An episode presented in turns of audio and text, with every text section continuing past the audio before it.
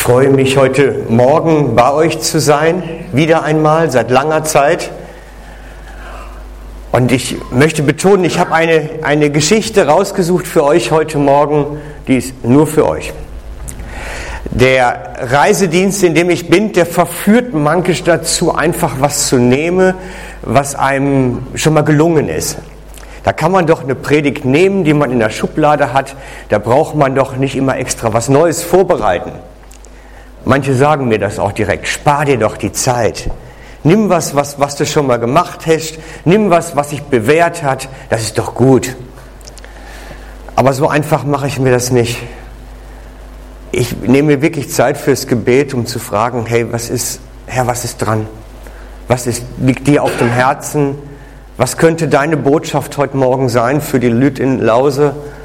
Was könnte die Botschaft sein, die die ihnen ins Herz spricht, ihnen in die Situation spricht.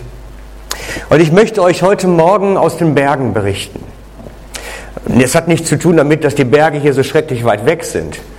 Also nicht, dass ihr denkt, ich mache euch jetzt den Mund klustig so fürs, für die nächste Ferie. Das meine ich jetzt nicht. Ich will euch was anderes erzählen. Eine Geschichte aus den Bergen. Irgendwo Schweizer Berge zwischen wahrscheinlich Kandersteg und irgendwo südöstlich Engadin hinter. Eins der vielen Täler, die es da gibt, ein ganz spezielles Tal, nämlich ein Tal mit ganz gefährlichen Winde.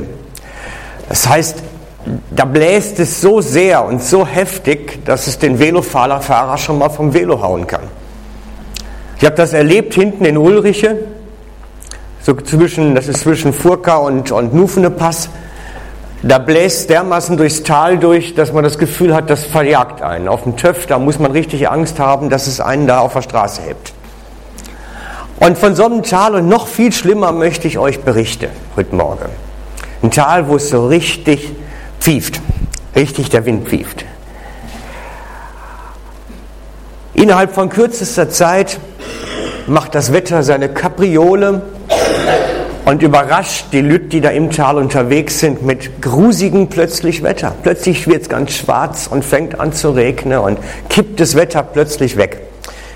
Das ist natürlich ganz besonders schlimm, wenn man im Winter dann unterwegs ist. Im Winter kann es einen so richtig natürlich dann überkommen, wenn dann Schnee kommt, irgendeine Schneefront kommt, wenn es dann richtig losgeht. Das ist nicht lustig. Ich habe das einmal gehabt, dass ich beim Skifahren war und wir sind morgens losgefahren. Es war so richtig schöner, sonniger Tag. Und ab der Mittag wurde das richtig, das Wetter ging in den Keller. Plötzlich waren 17 Grad minus. Es fing an zu schneien dabei noch. Es war einfach nur noch kalt und nass. Und das ist richtig grusig denn. Ich möchte euch von diesem Tal berichten aus der Zeit unserer Vorväter. Aus der Zeit, wo es dann noch keine Bergstationen und Skistationen gab, wo es noch keinen Motorschlitten gab von der Bergwacht oder keinen Heli, der einen irgendwo aufsammeln kann.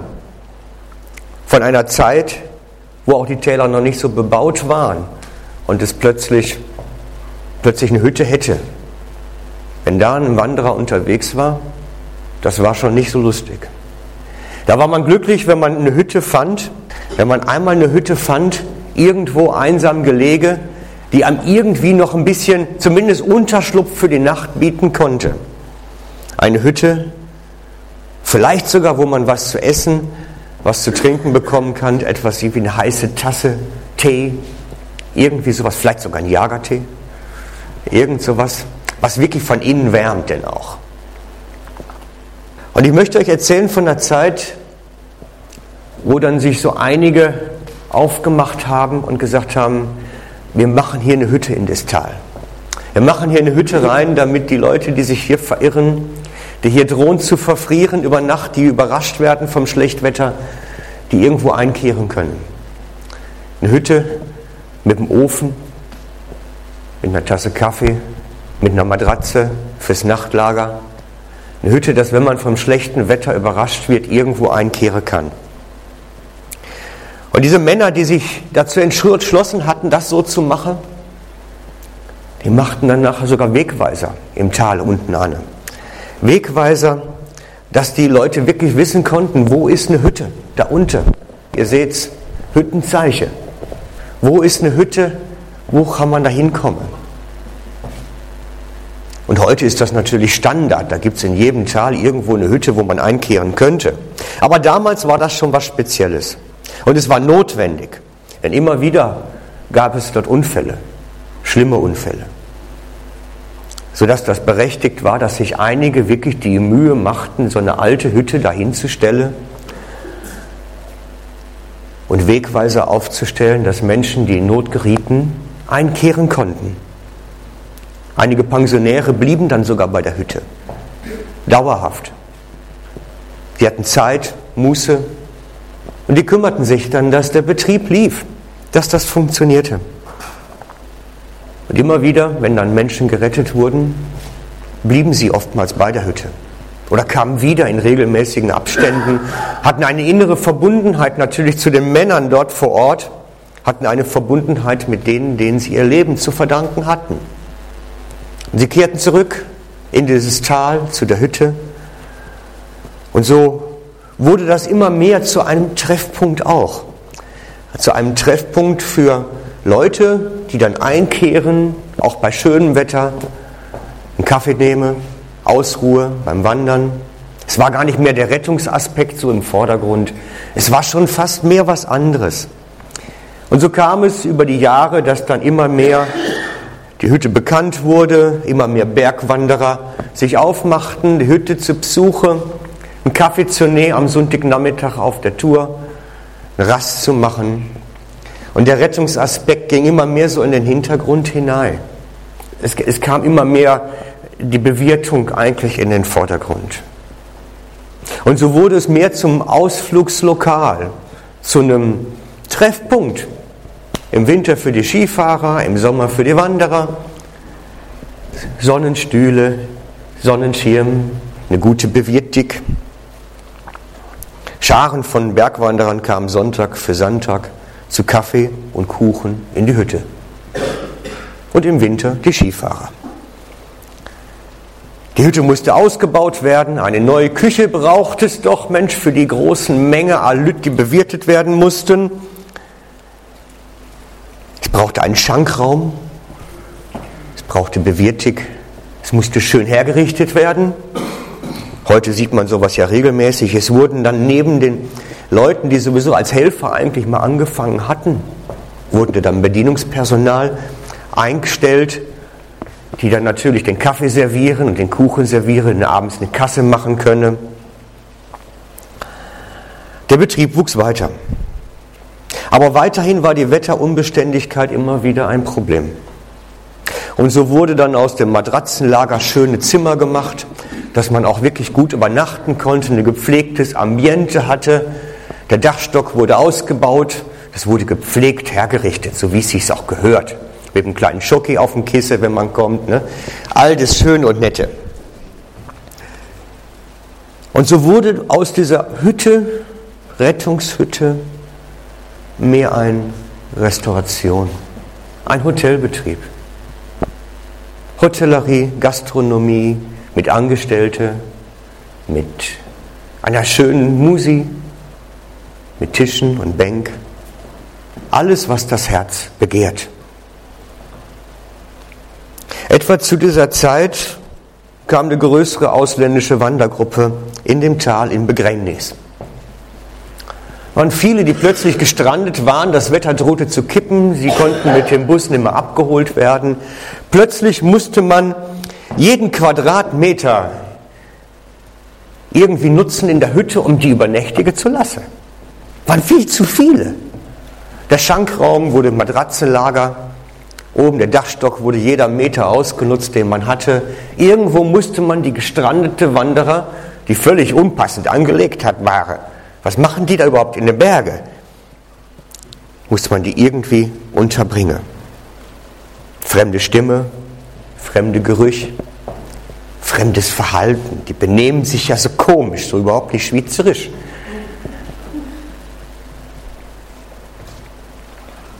In der Berghütte herrschte Chaos. Der schöne Restaurations- und Hotelleriebetrieb völlig über Bord Kate, nur noch Rettungshütte. Und bei der nächsten Mitgliederversammlung dann kam es dann schon zu einer etwas schwierigen Abstimmung, weil das gefiel so einigen gar nicht. So dieses, dass man auf solche Leute jetzt eingehen musste. Da hätte man doch vielleicht eine andere Lösung für finden können. Irgendwie so ein Zeltlager, wie man es im Flüchtlingscamp kennt. Oder irgendwie sowas wäre doch auch, die jetzt in die schöne Bette, die man da hergerichtet hatte, und in diesem schönen Schankraum. Nee, das ist doch nicht gut. Und so wurde heftigst bei der Mitgliederversammlung diskutiert. Auf der eine die Sage, wir können doch nicht den regulären Hüttenbetrieb, was meint Restauration und Hotellerie, zugunsten solcher Wanderidioten vernachlässigen. Geht doch nicht. Wir brauchen die Einnahmen aus dem Betrieb, das Wohlwollen der Gönner. Wir brauchen doch schließlich auch die Finanzen. Wir haben Angestellte. Wir müssen Baukredite tilgen. Wir brauchen das Geld. Wir können nicht einfach wieder zurückrudern und wieder plötzlich Rettungshüt werden. Andere Seite standen dann gerade die Senioren auf, die angefangen hatten seinerzeit und sagten, wir sind Rettungsbetrieb und kein Restaurant. Wir müssen wieder zurück auf die Ursprung unserer Berufung. Wir müssen wieder zurück zu dem, wo wir eigentlich mal angefangen haben. Und so kam es natürlich zum Eklat, weil irgendwo verhebt das nicht miteinander. Da man aber den Konflikt nicht bis zum bitteren Ende austragen wollte, sucht man eine schweizerische Konsenslösung. Darin sind wir ja alle gut hier. Ne? Wir haben keine Konflikte auszutragen, wir finden immer einen Konsens. Ein Konsens, der alle zufriedenstellte. Machen wir es doch einmal so. Machen wir es doch einmal so. Die besonders eifrigen Retter, denen das so richtig am Herzen liegt, die stellen wir einfach an. Machen aus denen unsere Rettermannschaft. Und schicken sie ins nächste Tal, weil dort herrscht ja auch schlechtes Wetter öfter mal. Sollen sie doch da die Leute retten. Wir schicken sie einfach mit einer Berufung weg. Lasst uns hier den Hotelleriebetrieb machen, die Gastronomie machen. Schließlich leben wir ja alle davon. Und wir schicken jetzt die anderen in das nächste Tal, weil da braucht es ja auch immer mal wieder einen, der irgendwo unterkommen muss. Auch dort windet es, auch dort kommen Schneeeinbrüche, auch dort braucht es Leute. Man hatte eine ganz elegante Lösung gefunden. Jedoch ohne diese Personengruppe, die man jetzt ausgesandt hat, geriet der Rettungsauftrag vollständig ins Hintertreffen. Das hatte plötzlich gar keine Priorität mehr, weil die Leute, denen das auf dem Herzen lag, gar nicht mehr da waren. Man war sich praktisch dieser Fraktion losgeworden. Wie praktisch doch. Nein, es sagte keiner, wir wollen das Retten einstellen. Das tut man nicht. Weil schließlich hat das ja auch was mit der Bestimmung der ganzen Hütte und der Berechtigung zu tun. Man sagt nicht, wir hören damit auf. Man verschiebt die Prioritäten so lange, so weit und die Finanzen und das Programm und die Angebote, bis von dem anderen nichts mehr da ist. Man braucht sich gar nicht dagegen entscheiden, man braucht sich nur für die andere Seite entscheiden. Das ist ungefähr so, wenn ihr euch entscheidet, ich fahre morgens mit dem Posti zur Arbeit. Dann entscheidet ihr euch dagegen, mit dem Velo oder mit dem Auto zu fahren. Und so hatte man die Prioritäten verlagert. Man hat nicht gesagt, wir stellen das Retten ein, man hat sich einfach dazu entschieden, Hotellerie und Gastronomie, das schöne Leben in der Hütte zu fördern. Das muss ausgebaut werden.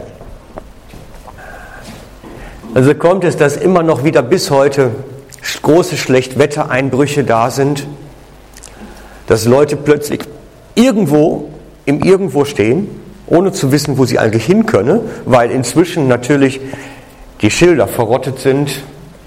Man findet eigentlich gar nicht mehr hin in der Not, außer man weiß, wo das Restaurant ist. Aber ob man da auch ein Bett kriegt, das ist dann eine andere Frage. Ob man dann ein Bett kriegt, ist die andere Frage.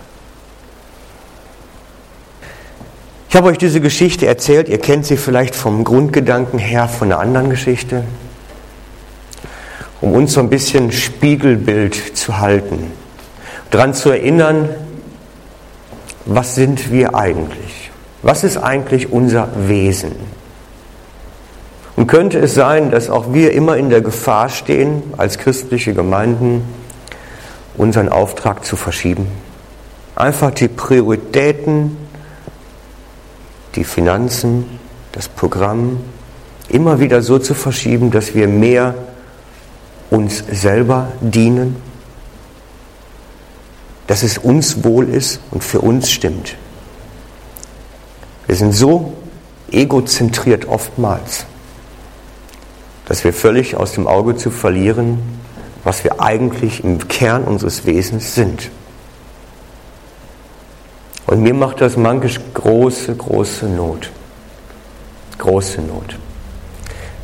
Manchmal stehen sich die Lager nämlich wirklich gegenüber und gehen sich fast an die Kehle dabei. Und dann höre ich von Mitgliederversammlungen, wo genau diese Konflikte ausbrechen. Das ist unsere Gemeindekultur. Wir dürfen da nicht dran rütteln. An der Musik, an der Gestaltung, da rüttelt man doch nicht dran. Wir kämpfen so um das Unsrige, um das, was da draußen eigentlich los ist, zu vergessen. Und das ist mir eine Last, eine große Last. Ich habe mir gesagt, ich bin inzwischen so alt, in eurem Verhältnis vielleicht noch nicht, aber ich weiß nicht, wie viele Jahre ich noch habe. Ich habe gerade von einem Kollegen gehört, der dem Herzinfarkt gestorben ist in meinem Alter. Also weiß ich auch nicht, wie lange ich habe. Ich will meine Jahre nicht mehr damit verplempern, ein Belustigungsprogramm für Christen zu gestalten. Ich bin kein Thomas Gottschalk für Fromme. Ich bin einer, der mahnt heute Morgen. Der mahnt, zurückzukehren zu den Ursprüngen. Zurückzukehren dahin, wo wir eigentlich herkommen. Dass unsere Hütte wieder Hütte sein darf und nicht uns dient, sondern dem Auftrag dient. Ich forsche im Moment über das Thema, also wirklich eine wissenschaftliche Forschungsarbeit ist das schon. Über das Thema den Unterschied zwischen wachsenden und sterbenden Gemeinden in Bezug auf das hin, ob sie der Welt Hoffnung bringen. Weil ich bin inzwischen darüber überzeugt, dass wachsende und sterbende Gemeinden sich an der Stelle unterscheiden, ob sie der Welt Hoffnung bringen. Das ist für mich ein Kerngedanke. Eine Gemeinde, die der Gesellschaft keine Hoffnung mehr bringt, hat ihre Daseinsberechtigung verloren. Da kann man sich hundertmal von der Schrift her erzählen, wir stehen im Segen Gottes. Der wird nicht sichtbar. Da kann man sich auch die Augen mit verblenden.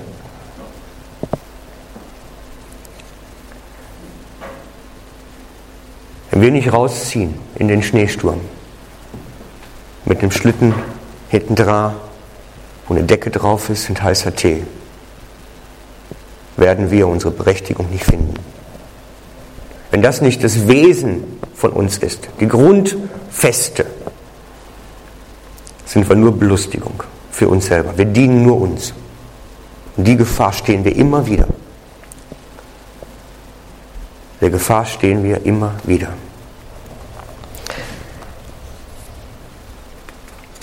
Es ist Jesu dringendes Herzensanliegen, seine größte Leidenschaft, sein Herzschmerz, dass Menschen zu ihm finden, die verloren sind.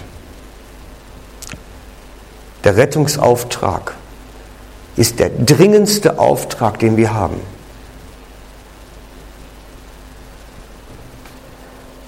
Nicht, weil wir es oder weil ich es wichtig finde, sondern weil Jesus es wichtig findet.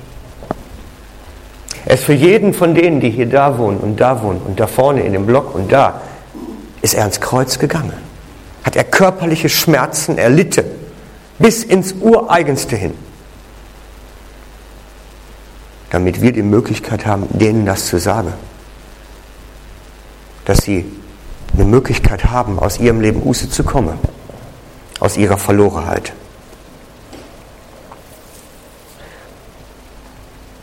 Unser Problem sind die Schilder.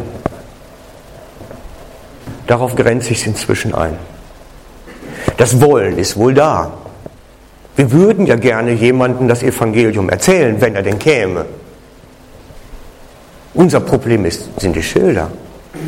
Dass Menschen, die verloren gehen, nicht mehr wissen, dass sie hier hinkommen können.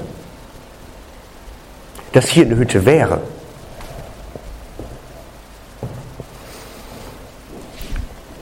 Macht doch mal einen Versuch, rein fiktiv. Schickt doch mal eure Jugendlehrer oder Konfirmanden oder wie die Gruppe auch heißen mag, bewaffnet mit Mikrofon und Kamera am Samstagmorgen vor dem Mikro oder vor dem Koop oder wo auch immer hin, wo die Menschen sind am Samstagmorgen. Und gebt ihnen zwei Fragen mit. Sollten sie in eine entscheidende Lebenskrise geraten, eine Krise, die ihnen den Boden unter den Füßen wegzuziehen droht, an wen würden Sie sich wenden? An wen würden Sie sich wenden? Und da wird man gewahr, wo die Leute ihre Hütten suchen, ihre Rettungsanker haben, wo die Menschen sind. Würde einer von zehn sagen, ich gehe hier zur FMG Lause? Einer von zehn? Hm. Einer von hundert? Weiß nicht. Einer von tausend vielleicht. Vielleicht eine Frage der Krise auch einfach. Vielleicht ein bisschen platt gestellt, die Frage. Aber wenn man demnach spürt, dieser Fragestellung überhaupt, dieser Gedanke dahinter, kommt man an den Punkt, sind wir eigentlich als Rettungshütte bekannt? Könnten überhaupt Menschen herkommen? Wir würden ja gerne wieder Rettungshütte sein. Ohne die Schilder verhebt es nicht. Ohne die Schilder verhebt es nicht. Ohne die Schilder hockt man irgendwann in der Hütte und es kommt keiner und es kommt keiner und es kommt keiner und dann fängt man mit der Selbstunterhaltung an.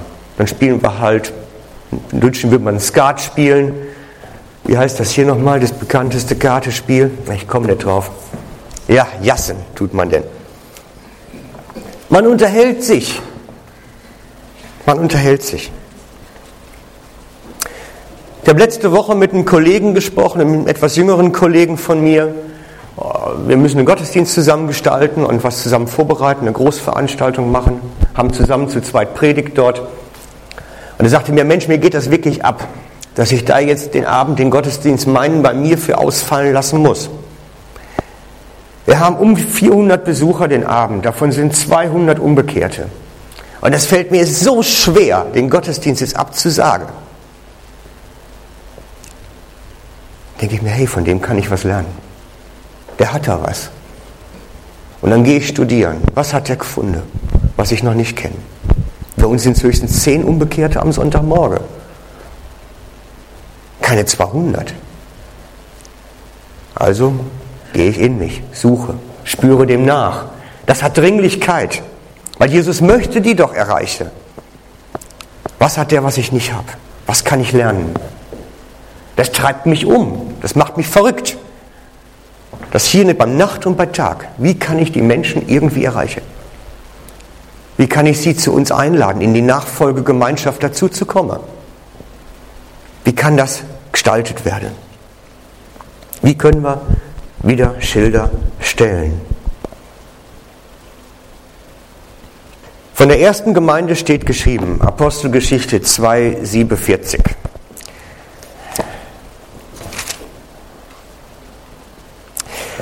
Der Herr aber tat täglich die zur Gemeinde hinzu, die gerettet wurden.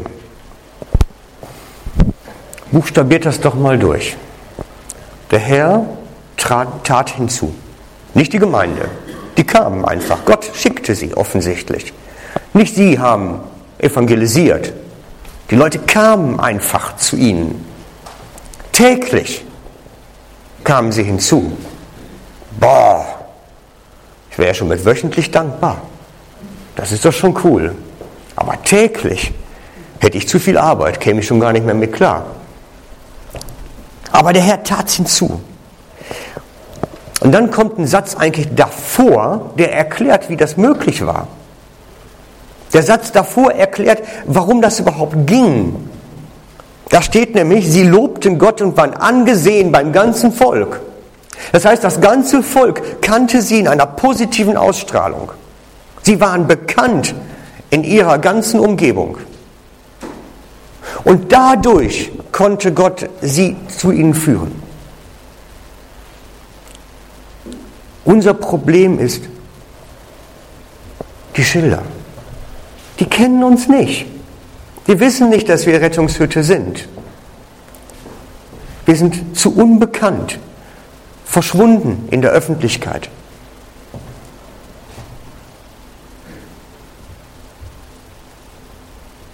Die FNG war angesehen bei allen Bürgern in Lausen. Würden sie das kennen? Würden sie es überhaupt wissen?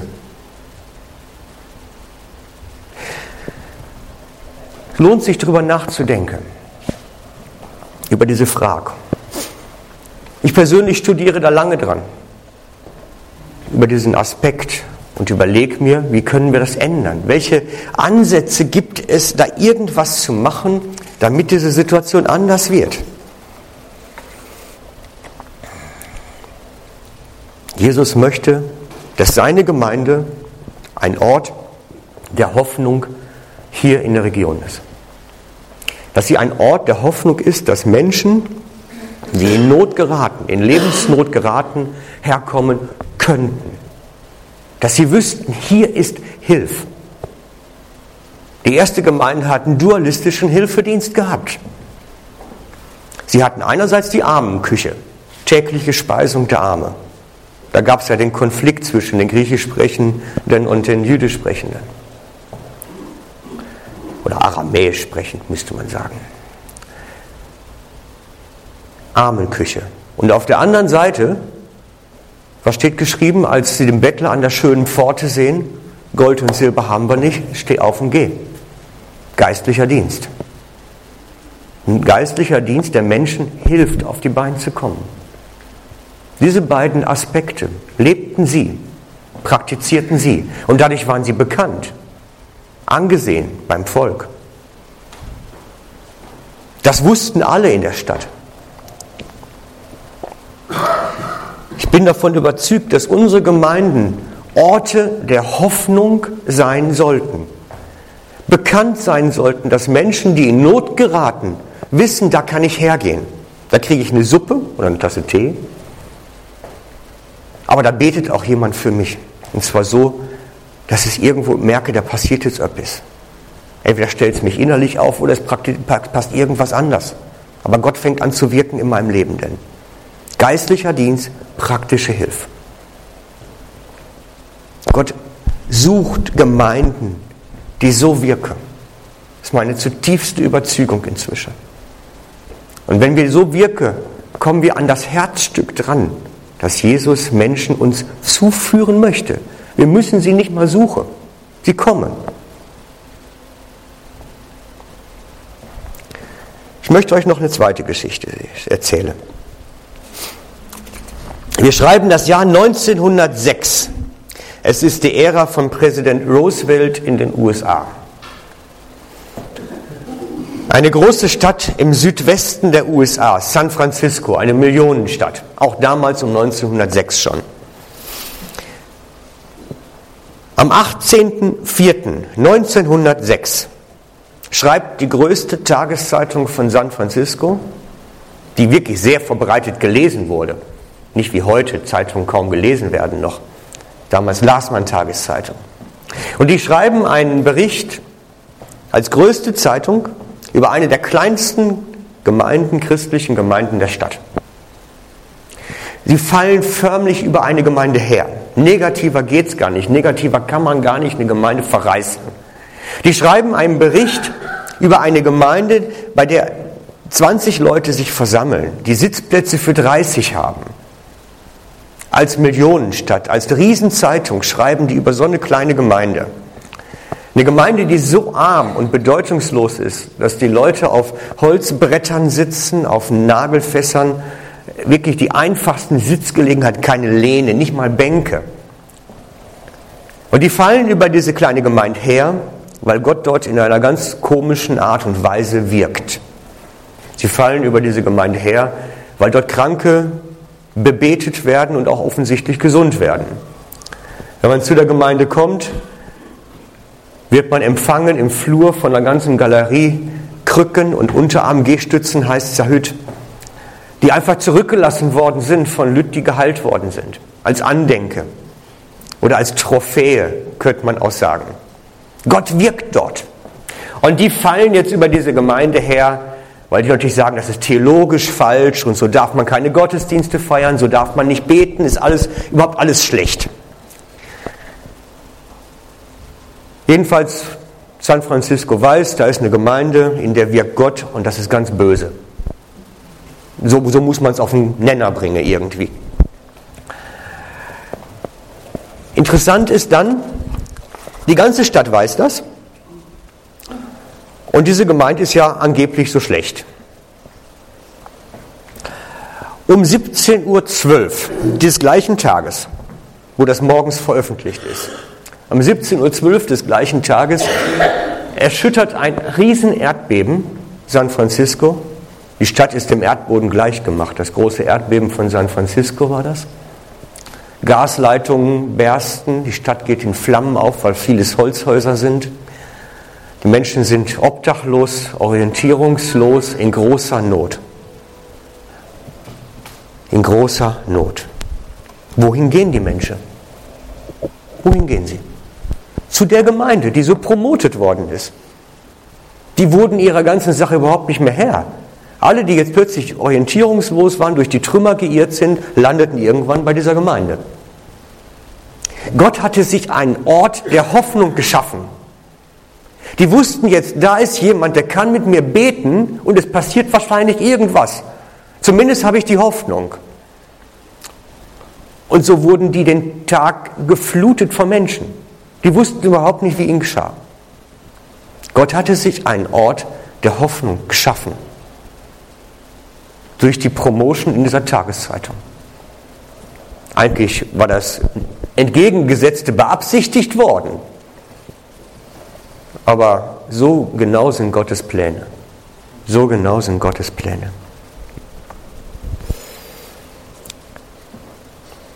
Und ebenso wie diese Gemeinde in der Azusa Street, es wurde später bekannt als die Azusa Street Erweckungsbewegung, war die erste Gemeinde in Jerusalem bekannt als ein Ort der Hoffnung. Da kann ich hinkommen.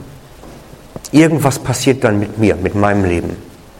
Sie waren bekannt für etwas, für etwas, was den Menschen Hoffnung bringt. Dafür waren sie bekannt als Gemeinde. Die Menschen wussten, wenn ich nicht mehr weiter weiß, da kann ich hingehen. Ich könnte jetzt an der Stelle noch Unmengen an Beispielen bringen von diesem Zusammenhang Gemeinde der Hoffnung, die bekannt ist dafür, und einem erweckenlichen einem Wachstum, einer Entwicklung, die einfach sehr positiv ist für die ganze Gemeinde. Mein Appell ist heute Morgen, dass diese Schilder wieder beschriftet werden. Dass die Menschen, die leben, wissen, ich kann herkommen. Dass sie eine Assoziation davon haben, von dieser Gemeinde und dem, das ist ein Ort der Hoffnung. Da kann ich hingehen. Auch wenn ich vielleicht an dem Problem keine praktische Hilfe kriege. Also es kommen ja viele zu mir, die fragen, kann ich Geld haben? Permanent rufen mich Lüt an, die fragen, kannst du mir mal eine Fahrkarte bezahlen zu meiner Oma? Einer wollte letztens Geld haben, damit er den, den, seinen, seinen Knastaufenthalt antreten konnte überhaupt. Dann habe ich da angerufen, gefragt, dann sagten die mir, die kriegen immer das Geld gestellt dafür. Die brauchen da nicht irgendwo noch eigenes Geld aufbringen. Die Fahrkarte kriegen sie. Ich beschäftige mich seit einiger Zeit, seit einiger Zeit damit, wie kann das für uns, für meine Gemeinde in Zofingen, wie kann das da funktionieren? Wie können wir bekannt werden als eine Gemeinde, wo Hoffnung transportiert? Also wie können wir als Ort der Hoffnung bekannt werden in der gesamten Bevölkerung? Und es gibt einen Ansatz, den wir seit einiger Zeit verfolgen. Wir haben ein kleines Wägeli gekauft. Man kann es so ein bisschen sehen hier. Das ist so ein Piaggio Dreirad-Wägeli mit Ladefläche. Groß beschriftet, Help Point. Das ist mein Dienstfahrzeug erst einmal. Mit dem Wagen bin ich immer auf Hausbesuche unterwegs und auf Sachen für die Gemeinde am Organisiere. Der fährt etwa 40 Stundenkilometer. Ich habe die Aufmerksamkeit gewiss aller, zumindest die hinter mir sind. Darum ist es wichtig, dass der auch von hinten beschriftet ist, weil da hängt ja jeder hinter. Jedenfalls bin ich mit Hellpoint unterwegs in der Stadt. Jeder weiß, hier gibt es irgendeinen Hilfepunkt. Damit überhaupt dieses Signet, das Layout, das CD, würde man heute sagen, bekannt wird. Denn das ist eine Arbeit unserer Gemeinde. Hilfepunkt, Helppoint. Jeden Ziehstick-Nachmittag gibt es Lebensmittel, Beratung, Kaffee, alles, was das Herz begehrt. Und zwischendrin gibt es ein Nottelefon, das habe ich in meiner Tasche. Da kann man dann anrufen, wenn irgendwas sein soll. Mit diesem Wagen sind wir dann aber auch auf dem Monatsmarkt. Das heißt, wir stehen da einfach und erzählen den Leuten von unserem Hilfeangebot, wenn sie interessiert sind. Sie können kommen. Wir versuchen uns als Gemeinde, als ein Ort der Hoffnung, als ein Ort der Hilfe bekannt zu machen. Und da investieren wir Geld und Zeit und Energie. Ein ganzes Team steht zusammen dafür, es sind eigentlich noch mehr. Das ist auf dem Monatsmarkt gewesen, letzte Woche. Letzten Donnerstag haben wir auf dem Monatsmarkt gestanden in Zofingen. Zwischen den ganzen Obst-, Gemüse- und Käseständ haben wir Helppoint-Stand. Und die politische Gemeinde schätzt das inzwischen. Wir mussten natürlich ein Verkaufsangebot haben, sonst hätten wir uns nicht dahinstellen dürfen. Verrückt. Jetzt haben wir da im Wagen, das könnt ihr sehen, die Klappe aufgemacht und da ist ein Büchergestell drin. Verkaufen wir einfach Bücher, die Hoffnung vermitteln. Lebensgeschichten von Menschen, die irgendwie mit Gott einen neuen Anfang finden konnten.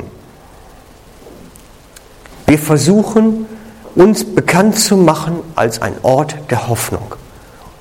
Und das kostet Kraft und Energie. Und eine Erkältung, weil es so kalt war den ganzen Tag, es kostet uns etwas.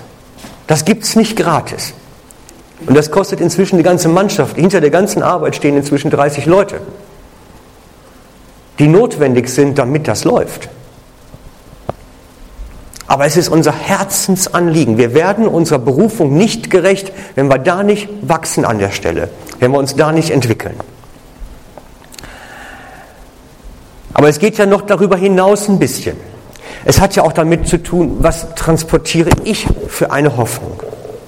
Wir müssen sehen, dass im 1. Petrus 3,15 Seid aber alle Zeit bereit zur Verantwortung gegenüber jedermann, der Rechenschaft fordert über, über die Hoffnung, die in euch ist. Über die Hoffnung, die in mir ist, sollen wir Rechenschaft geben können.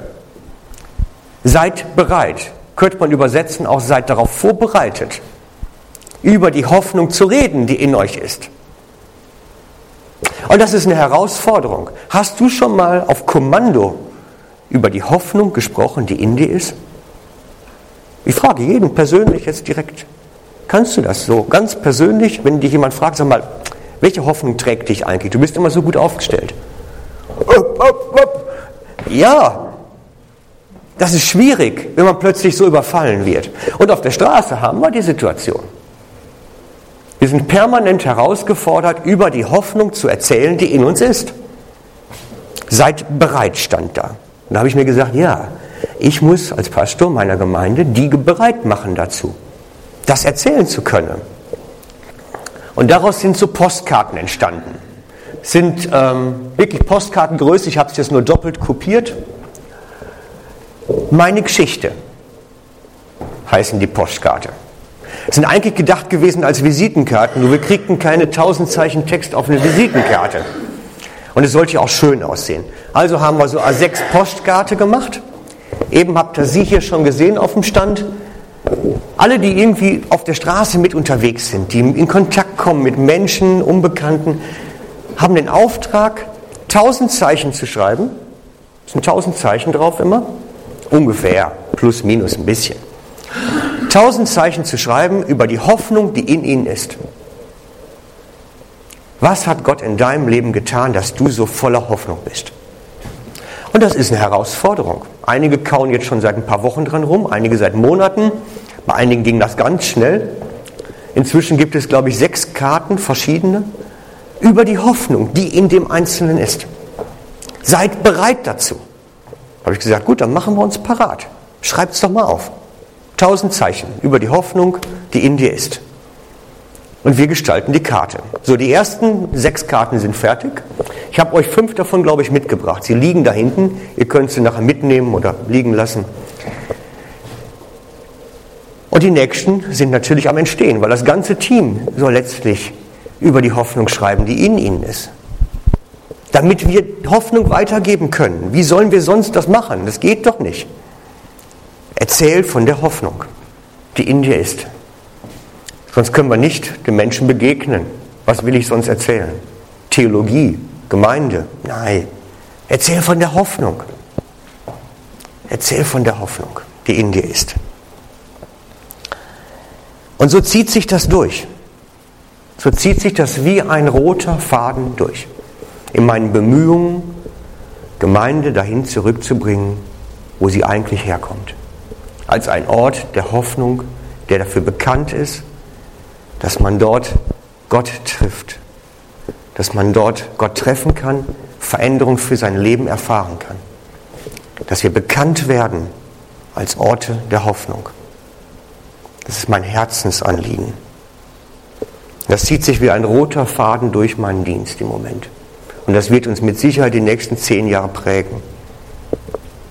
Die Hoffnung, die in uns ist, dass wir fähig werden, darüber zu reden, darin zu handeln, daran unterwegs zu sein. Das Jahresthema nächstes Jahr heißt Gott kann. Gott kann. Und dann gehen wir alle Glaubenszweifel Sonntag für Sonntag an, die so in uns schlummern. Gott kann. Wir sind eine Gemeinde der Hoffnung, weil Gott kann. Er ist groß genug, er ist stark genug, er ist mächtig genug zu zerstören jede Festung. Gott kann. Alles. Und daran wollen wir aufbauen und dafür sollen wir bekannt werden.